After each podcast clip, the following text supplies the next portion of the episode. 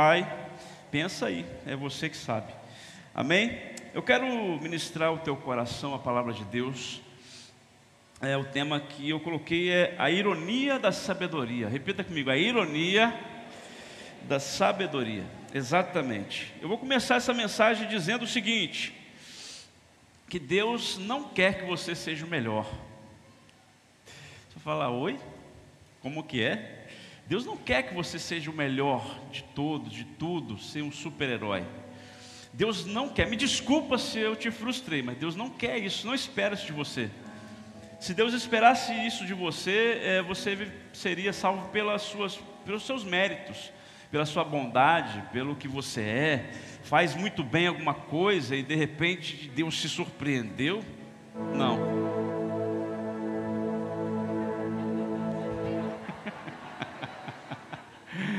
Aleluia. Foi combinado, né? Só que não. Né? Agora volta a atenção aqui. Então, Deus não, não precisa que você seja o melhor e nem espera isso de você. Mas eu sei que você precisa querer fazer o melhor para o Senhor. Sim ou não? Ah, então já que Deus não espera de mim, eu vou fazer tudo de qualquer jeito, não preciso fazer nada direito. Não é isso que eu estou falando. Estou falando que Deus, o dono de tudo, não espera, Ele não quer que você fique tentando mostrar que você é o bom, que você é o tal, porque isso não surpreende Deus. O melhor que você seja em qualquer coisa que você fizer, mais sábio que você seja, mais estudado que você seja, Deus nunca vai se surpreender com você. Na verdade, Deus ironiza a sabedoria humana. É por isso que eu coloquei esse tema. O que, que ele quer então? Ele não quer minha performance, pastor, não. Ele quer o seu coração. Ele não quer uma performance, algo, uau, olha quem é esse, olha como que ele fala, olha como que ele aprendeu, olha como. Não. Deus quer ver obediência. O que, que Deus quer ver? Filhos obedientes. Você é filho obediente ou não é? Bom, avalie sua vida aí. Agora Deus não quer perfeição, como eu falei, e eu uma vez na minha vida, uma época na minha vida, eu entrei, entrei em crise. Crise porque eu, eu, eu tinha mania de falar assim, eu sou perfeccionista, e achava maior moral falar isso. Talvez é você também, está vivendo isso aí. Não, eu gosto de fazer as coisas perfeito, eu sou perfeccionista. Ah, mas por que você está demorando tanto para fazer? Porque eu sou perfeccionista. Quando Deus me deu uma daquela de direita e falou assim: perfeito só tem um, Jesus Cristo. Então acalma o teu coração. Você precisa querer fazer o melhor, mas perfeito só Jesus Cristo. Fala com seu irmão, perfeito só Jesus Cristo. Dá um glória a Deus aí, igreja. Aleluia. Então, a ironia da sabedoria. Eu quero que você abra aí 1 Coríntios capítulo 1. 1 Coríntios capítulo 1. Eu quero que você ouça. Opa, tá melhorando aí o som aí, Gabriel. Isso aí, para mim melhorou aqui um pouco. 1 Coríntios capítulo 1. A gente vai estar tá lendo aqui alguns versículos, a partir do versículo 18. Eu quero ler com você esse texto.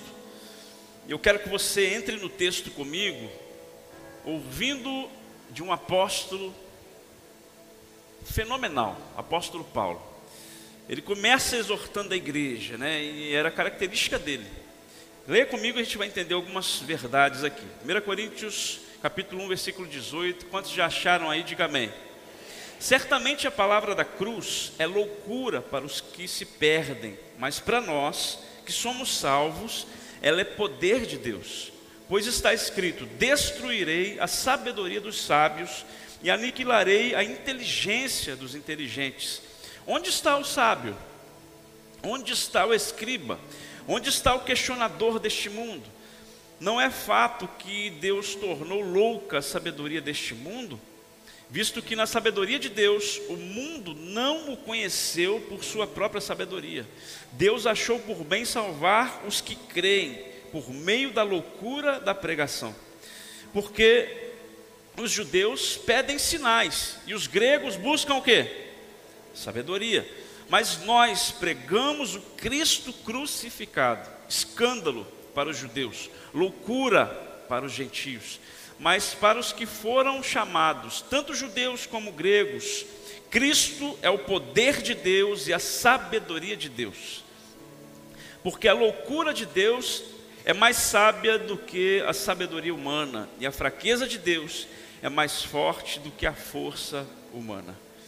Pai, em nome de Jesus, nós lemos a tua palavra e eu peço tua bênção, tua misericórdia a sabedoria do céu e não a sabedoria humana, para que nós venhamos desfrutar, Senhor, das Escrituras, nós venhamos desfrutar do que está escrito com poder, porque foi escrita com poder, ali, Senhor, com o apóstolo cheio do Espírito Santo, e hoje transmite para nós vida, e queremos ser transformados mais um pouco. Então, fala conosco, usa minha vida por misericórdia. Fale, Senhor, no individual, em nome de Jesus. Quantos creem, diga amém. A ironia da sabedoria.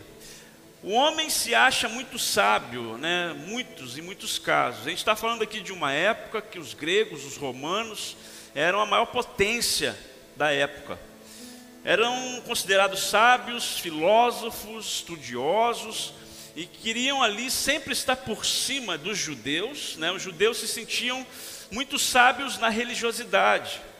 Portanto, ali, o apóstolo Paulo vem trazendo aqui algumas verdades, vem trazendo primeiro uma exortação para essa igreja, uma igreja que começou, chegou a notícia para o apóstolo que estava é, em divisão dentro da igreja, para começar, para você perceber, ele vem trazendo as verdades da época. A gente vai perceber aqui no versículo 22 na, na Bíblia judaica, Está escrito assim: ó, precisamente pelo fato de os judeus pedirem sinais e os gregos procurarem por sabedoria, nós continuamos anunciando o Messias executado na estaca como um criminoso. É, na versão a mensagem diz assim, no versículo 22 mesmo: Quanto os judeus buscam milagres e os gregos correm atrás de sabedoria filosófica, nós prosseguimos anunciando o que? Cristo o crucificado. A questão é que ele veio trazendo primeiro, né, uma exortação, como eu falei, depois ele veio trazendo instruções a respeito de que aquela igreja, na divisão deles, eles estavam à procura de sabedorias humanas já, estavam esquecendo do fundamento que ele deixou aquela igreja. Que o fundamento é o que? Cristo crucificado. Simples assim. Então Paulo traz três categorias. Quantas?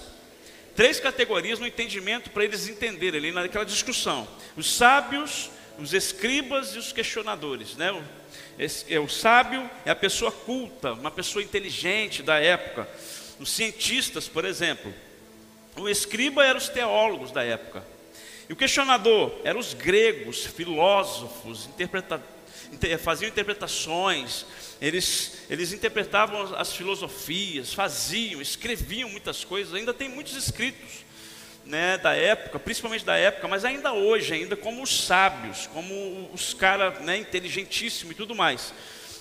Então eles tinham algo místico também, eles, eles tinham sabedoria, queria conhecer tudo e de todos. Né? Já viu aquela pessoa que acha que sabe de tudo? É, é mais ou menos isso. Muitos sabiam muito mesmo, né? eram filósofos, mas aí eles questionavam tudo. Tudo era questionável. Então dentro da igreja estava começando a entrar isso. Uns questionavam uma coisa, questionavam outra, sendo que o apóstolo Paulo vem sendo enfático nesse texto, dizendo: Olha, vocês estão querendo saber coisa demais, porque nós pregamos é o Cristo crucificado. O que transforma as vidas é o Cristo crucificado. Não é sabedoria humana, o quanto você sabe. Se você conhece a Bíblia de Gênesis Apocalipse na sua sabedoria humana, já decorou tanta coisa, não é isso. O que transforma vidas é o Cristo crucificado. Essa é a pregação do Evangelho, na simplicidade. E aí, se você perceber, começou tudo com uma divisão ali. Esse, essa carta de Paulo era para exortá-los para mostrar para ele, olha aqui, peraí, eu deixei a igreja de um jeito, pregando de uma forma, vocês já estão aí tentando, né, como se fosse na época de hoje, fazendo coaching, né, vocês estão esperando nos sábios, nas pessoas que, que colocam lá no YouTube, né, qualquer propaganda hoje é assim, você entra no, no YouTube, é uma enxurrada de pessoas querendo ensinar, ah, vem aprender isso, vem aprender aquilo, Hoje mesmo eu abri e um cara estava falando lá, falando lá, olha o seguinte, eu te ensino como ser o melhor vendedor da, da sua região. Eu falei, gente, todo mundo está querendo ensinar todo mundo hoje em dia. E entrou dentro da igreja nessa época. Entrou dentro da igreja essa questão. Eu sei, eu posso, eu consigo, eu sei mais que o outro, eu sou filósofo, eu sou escriba, eu sou não sei o quê. E aí Paulo vai exortando essa igreja: olha, peraí, para tudo.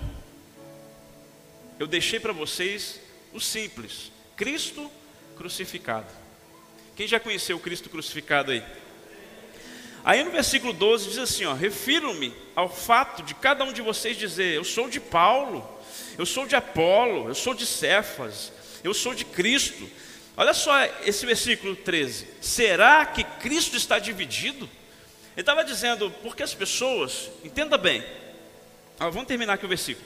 Será que Paulo foi crucificado por vocês, ou será que vocês foram batizados em nome de Paulo? Isso aqui é o próprio Paulo dizendo: olha, será que Cristo está dividido? Será que, que aconteceu aí, gente? É como se eles dissessem assim, aí, é, Paulo, não, Paulo, eu estou do lado de Paulo porque Paulo é o mais inteligente, é o mais sábio. Não, estou do lado de Apolo porque Apolo é o cara que trouxe mais aí revelações, é mais espiritual. Ah, não, eu sou do lado de partido dentro da igreja. A gente não vê algo muito diferente hoje. Aí eu sou de fulano, eu sou de líder ciclano, eu sou mais no pastor da, lá do YouTube, eu sou mais não sei o quê. Por quê? Porque o cara é sábio, o cara é inteligente, o cara fala muito bem. Não, esse é coach. Esse é como se fosse o Salomão do nosso tempo. Querido, Cristo crucificado é o que vai transformar a vida das pessoas. Aí esse negócio de não, porque eu, tô, eu quero ficar com o líder tal, porque o líder tal é o que ora mais. Eu quero estar com o líder. Então estava acontecendo isso dentro dessa igreja. Não, Paulo é Paulo, então é partido, como se fosse time. Não sei se você já percebeu, é, o ser humano tem essa tendência de, de encontrar um lado, né? Não, eu vou todo lado de cá, eu estou desse lado. Vamos ver quem é mais forte. Mas a igreja do Senhor é uma só, um só corpo, serve um só Deus, pelo amor de Deus. Cristo está dividido? Pergunta ao seu irmão, Cristo está dividido por acaso? É, pergunta ao seu irmão, será que Cristo é pentecostal ou ele é tradicional? Oh, Cristo, ele, ele segue teologia tal. Querido, pelo amor de Deus, Cristo ressuscitou, ó, crucificado ressuscitou. Ele foi crucificado e ressuscitou ao terceiro dia para trazer vida em abundância para a sua igreja. Dá um amém aí, querido. Isso, e ele veio trazendo unidade. Dá um amém aí, igreja. Isso, unidade. Será que Cristo é batista? Ou é presbiteriano? Não, pastor, Cristo é apostólico. Para com isso, gente. Para de criancice. Vamos caminhar em frente. Vamos ganhar vidas para Cristo. Enquanto a igreja estava debatendo, as pessoas estavam se perdendo lá fora. Eu não sei se isso te confronta, mas partidarismo dentro da igreja às vezes atrapalha. É isso que Paulo está tratando aqui. Eu tomo partido de tal, eu sou não sei o quê. Ó, oh, nosso pastor, pastor Vinícius, para mim não prega nada, não. Quem prega é o fulano de tal da internet. Querido, eu quero pregar Cristo crucificado. Cristo que pagou um preço por mim e por você. Ele pagou o preço, então o meu partido é quem? Cristo Jesus. Ele é a razão do meu viver. Ele é que transformou minha vida, transformou minha casa e vai transformar a sua. Dá um amém aí, querido. Isso, então a gente precisa entender que Paulo está dizendo aqui, ó, né, que nem ele mesmo, mas será que eu? Tipo, você lê o capítulo todo. Nem eu te batizei para você não dizer que foi batizado em nome de Paulo. Ele podia se encher, se inflar e falar assim: quem está comigo vem, traz o resto, porque eu sou realmente o apóstolo Paulo. Não, pelo contrário, ele disse: olha, vocês foram batizados em Cristo. A gente vai perceber também, até no decorrer dessa mensagem, hoje eu vou ser bem rápido, eu tenho 20 minutos só, que. vai dar certo, gente que Paulo, querido, se fosse vivo hoje, ele não era qualquer um. Talvez você pense assim, não, Paulo estava pregando isso, porque Paulo era uma pessoa simples, não sabia escrever direito, não sabia ler, então de repente ele viu que tinha muitos sábios no ambiente, então ele quis puxar para o lado dele. Pelo contrário, o apóstolo Paulo falava pelo menos cinco idiomas. Quantos? Isso, estudou aos pés de Gamaliel, o melhor da época. Fariseu, cidadão romano, Olha só, os romanos eram fortes na época, tinha moral para chegar diante de qualquer autoridade. Ele está dizendo: para com isso, Para com isso, porque eu larguei tudo aquilo lá, que para ele era tudo como se fosse estrume, né? Eu falei esses dias aqui, os conhecimentos que ele tinha, a sabedoria humana que ele tinha, era, não era nada diante da fé em Cristo Jesus. Se Paulo fosse vivo hoje, querido, ele seria o melhor coach dos coaches. O cara era muito estudado. Pensa num cara inteligente, o apóstolo Paulo. Mas eu imagino que ele ia ser muito. Ele ia olhar os coaches de hoje e falar assim. Ele ia olhar os pregadores de hoje e falar: por que você está julgando tanto? Por que você está tentando trazer divisão tanto? Querido, une essas coisas aí, une a fé, une a, o poder, a unção, une. A estratégia de um é forte, de outro também é forte. A mensagem de um é forte, de outro também é forte. Quem está entendendo essa palavra, diga amém. Isso, então ele entendeu que a sabedoria humana dele não passava de um estrume, de algo sem relevância. O mais estudado que você seja, não se compara com a glória de Deus e com a sabedoria do céu. O conhecimento que, ah, não, eu conheci muito, eu estudei muito, estude, mas entenda uma coisa: se não for cheio do Espírito Santo, não vai servir de nada. Tem muita gente querendo, querido, querendo ser o sábio da época. Eu quero ser conhecido. Tem gente que quer chamar tanta atenção que quer, que quer, ser, que quer ser o centro das atenções onde ele está achando que todo mundo vai babar nele e falar assim: olha, uau, como que ele conhece? Tem gente que fala: não, pastor, você tinha que pregar, olha, você tinha que pregar de Gênesis a Apocalipse. Querido, eu quero é pregar Cristo crucificado, de Gênesis a Apocalipse. Você entendeu isso aí? Diga amém. É, porque igreja, presta atenção, igreja, a gente não pode ficar aqui também perdendo tempo. É bom estudar e tem aulas para isso, tem escolas para isso, isso é bom, ok? Mas você precisa ver que a mensagem principal de Gênesis a Apocalipse é Cristo crucificado. Hoje à noite de ceia, você precisa abrir os seus ouvidos para essa mensagem de fé. Amém, querido? Isso. Agora Paulo fala o seguinte: olha, que a mensagem da cruz ela era loucura para os sábios, para os judeus. Por que, que ela é loucura? Mensagem da cruz ser loucura. É poder de Deus para nós. Amém, querido? Mas entenda bem. Nunca eles iam levar em consideração alguém que morreu em cruz como sendo alguém bom. Jamais. Eles pregavam Cristo crucificado e eles olhavam e falavam assim: mas como que um, um qualquer que foi morto na cruz pode ser o Messias? Os judeus não aceitavam isso. Os sábios da época não aceitavam isso, os questionadores não aceitavam isso. E hoje não é muito diferente também lá, os judeus ficam questionando, ficam também estudando lá a Torá e dizendo, esse não é o Messias, porque ele morreu de uma forma jogado, né, vamos dizer assim. Essa é a ironia quanto à sabedoria humana. Quem está entendendo essa palavra, diga amém. Então eles pensavam o seguinte: os gregos e os romanos, e os judeus também, pensavam: ninguém morto de cruz poderia trazer uma boa mensagem. A cruz não traria uma boa mensagem para ninguém. Na mente deles, cruz, não, não, não encaixa, não dá.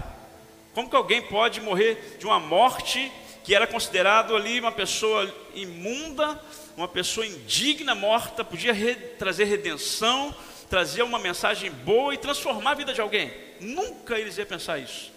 A mensagem da cruz hoje é o que hoje nós vamos aqui festejar na ceia, né? Nós vamos festejar a morte de um homem que é Deus na cruz do Calvário e nós vamos festejar com a ceia do Senhor em memória dele até que ele volte. Isso é loucura para as pessoas, para as pessoas que perecem, para as pessoas que não conhecem a Deus, é loucura um negócio desse. Depois você pesquisa lá no YouTube a minha mensagem, que eu tenho a loucura da pregação, também que se conecta um pouco com essa mensagem de outro, de hoje.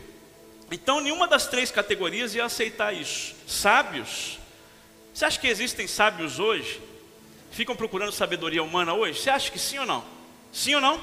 Os escribas, quem que eram os escribas? Já falei, eram os teólogos da época. Tem teólogos hoje que ficam tentando explicar Deus, sim ou não? Questionadores existem ainda hoje ou não? Deixa isso para lá. Versículo 22 diz assim, ó. Veja bem, porque os judeus pedem sinais e os gregos buscam o quê? Sabedoria. Os judeus buscavam sinais. Que sinais são esses que os judeus buscavam? Messias, não, tem que vir no cavalo branco, tem que vir reinando tudo, arrebentando com tudo, vai reinar e vai, vai acabar com Roma, e os judeus seriam uma grande nação, dominando todo o mundo, porque essa é a promessa do Messias. Amém, é isso mesmo, também, mas não da forma que eles acharam. Jesus vai vir assim ainda, ele vai voltar e vai reinar sobre toda a terra, amém, querido? Sim, nosso Jesus você vai ver com poder e glória, mas não era ainda para aquele tempo. Jesus veio na humildade, veio para trazer a mensagem que libertaria eles, que libertou a gente, e veio morrer numa cruz do Calvário, uma cruz derramando sangue por alguém. Os judeus e os gregos, e os sábios, questionadores, nunca imaginariam que alguém ia derramar sangue por alguém. Quem que vai derramar um sangue? Um homem? Não, não é um homem.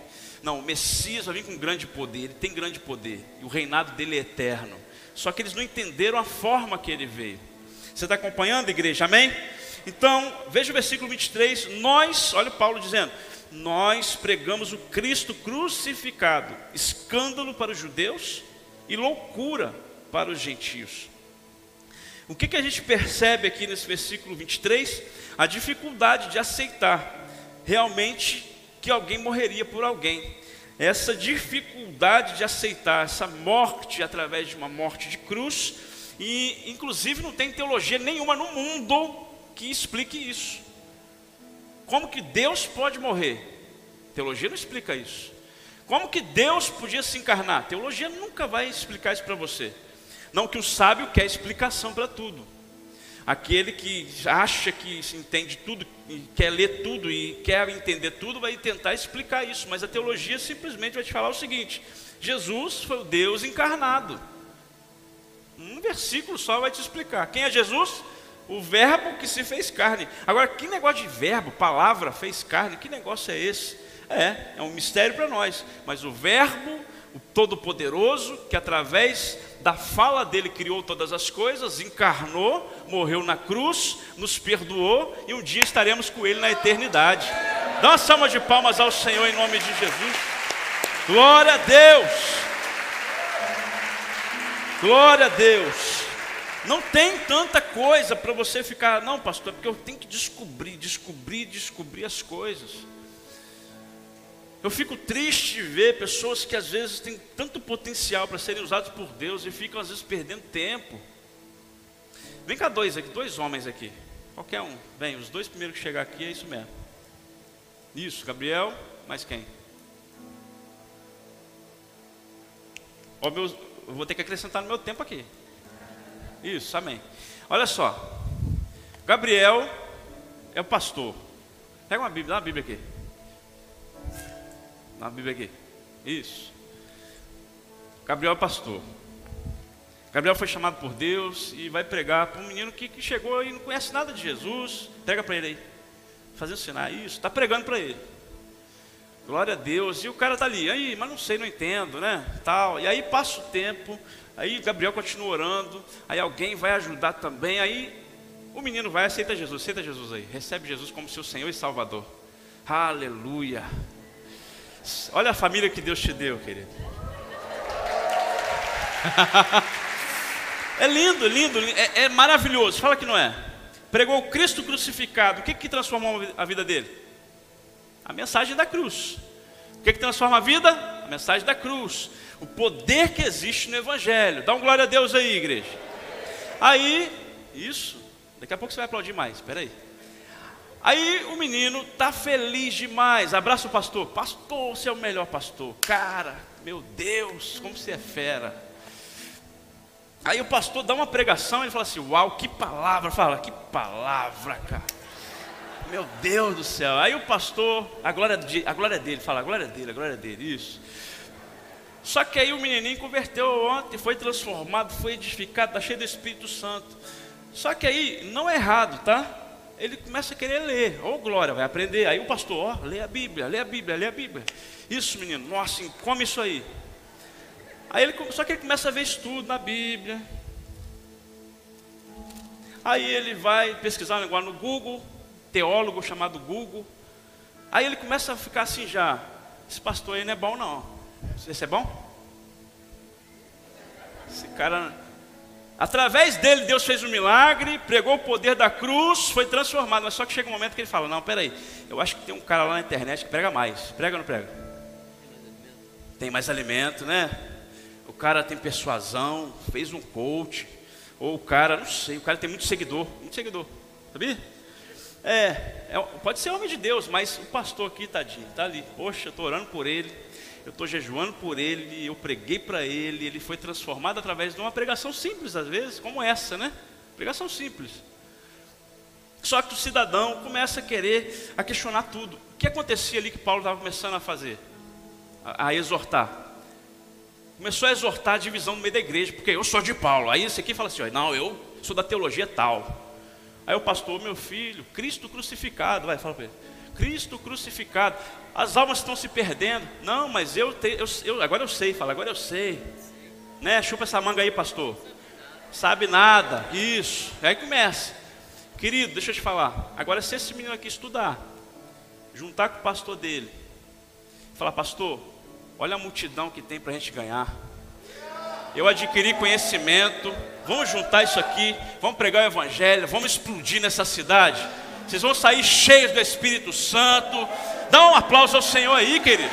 Dá um glória a Deus. Aleluia. Deixa eu te falar.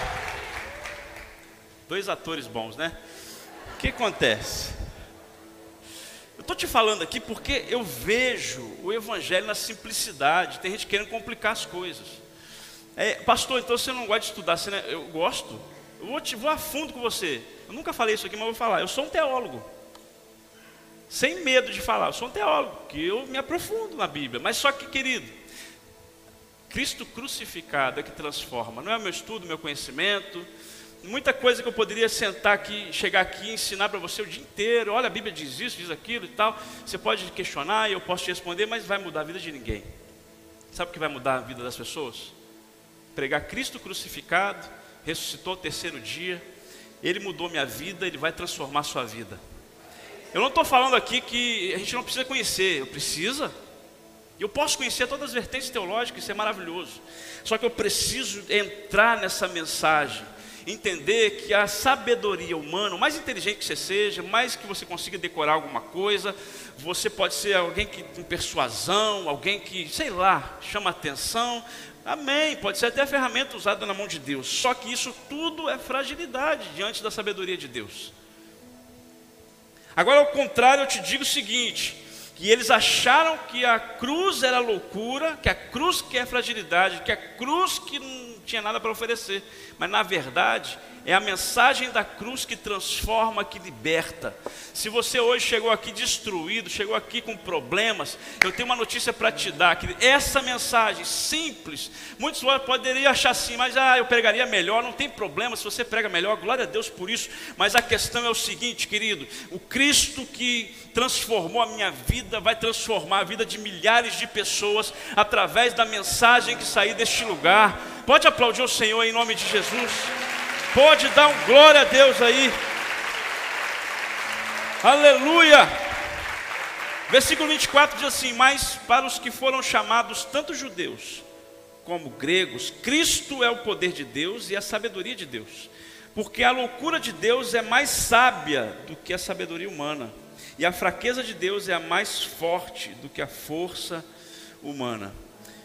Eu vejo, querido, o apóstolo Paulo dizendo aqui sobre as coisas que Deus fez para confundir até os, os fortes, os sábios, né? A gente pode continuar lendo aqui, versículo 26. Irmãos, considerem a vocação de vocês, não foram chamados muitos sábios segundo a carne, nem muitos poderosos, nem muitos de nobre conhecimento pelo contrário, Deus escolheu as coisas loucas do mundo para envergonhar os sábios, e escolheu as coisas mais fracas do mundo para quê?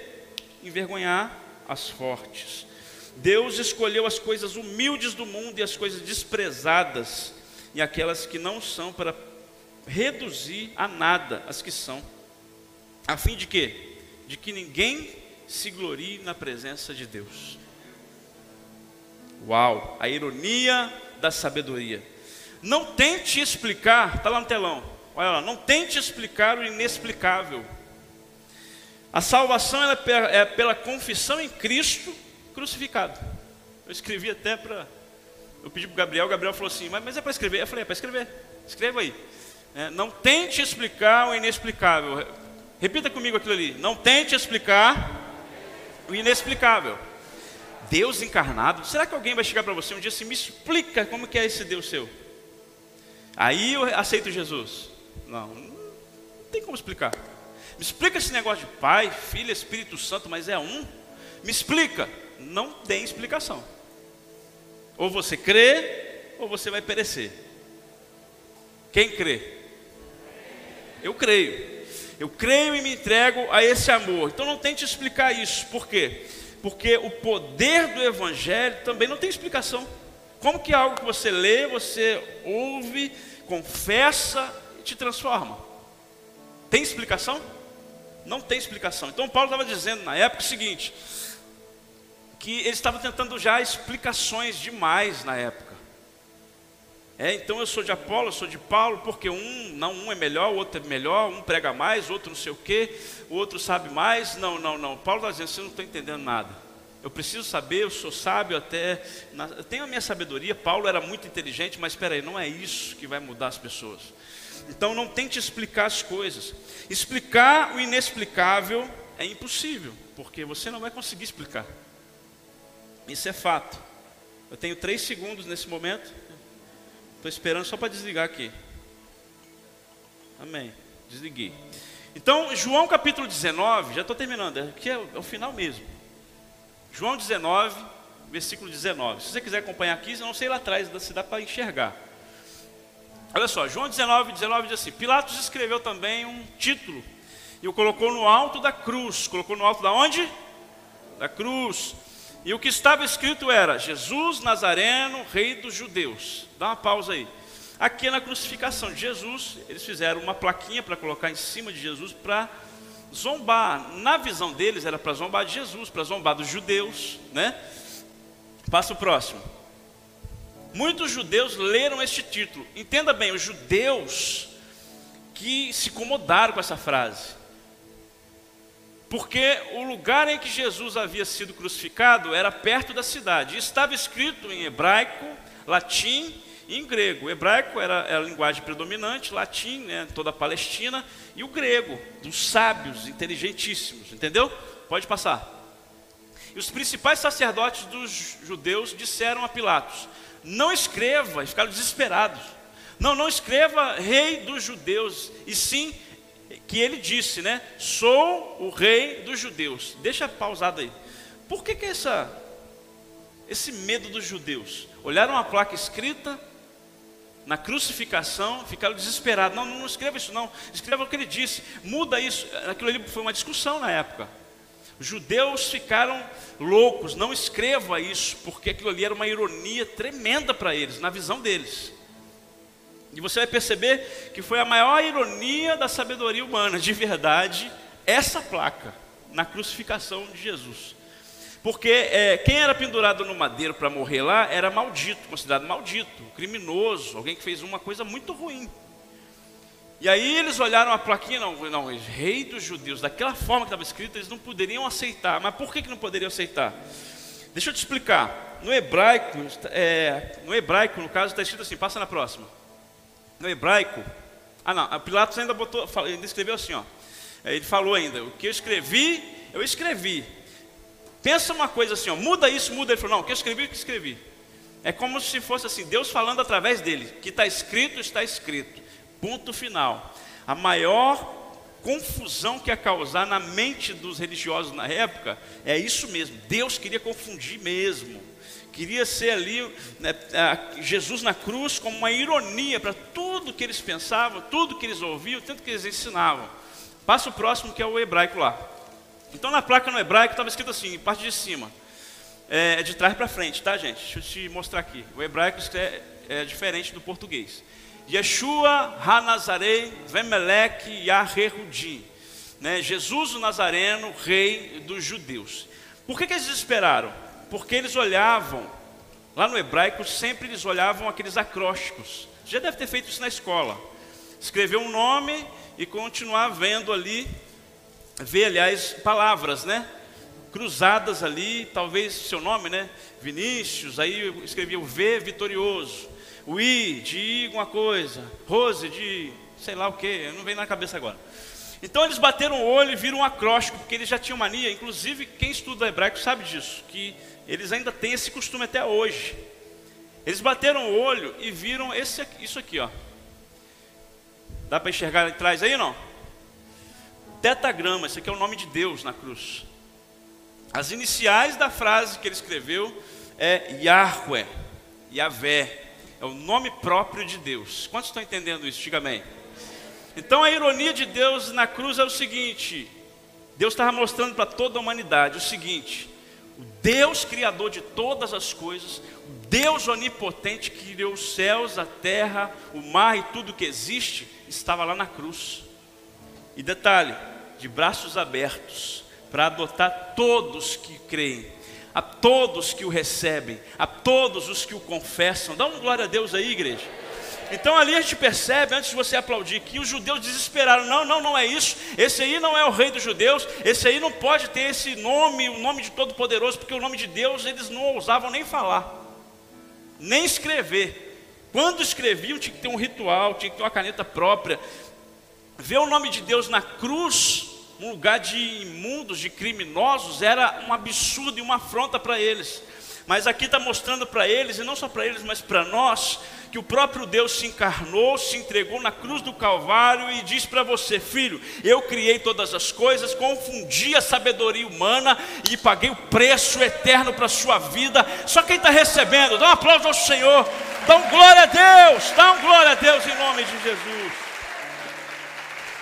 Aleluia! Isso. Aí a, a frase que eu escrevi é o seguinte: a ironia da sabedoria é o Criador na cruz. A ironia da sabedoria. Fala assim: a ironia da sabedoria. Os sábios se confundem com isso. Não, esse aí não pode salvar ninguém. Esse aí não pode salvar nem a si mesmo. Querido, ele está voltando. Ele morreu numa cruz, realmente como um ladrão. Ressuscitou como um leão. Vai voltar, vai julgar este mundo vai abrir o livro da vida.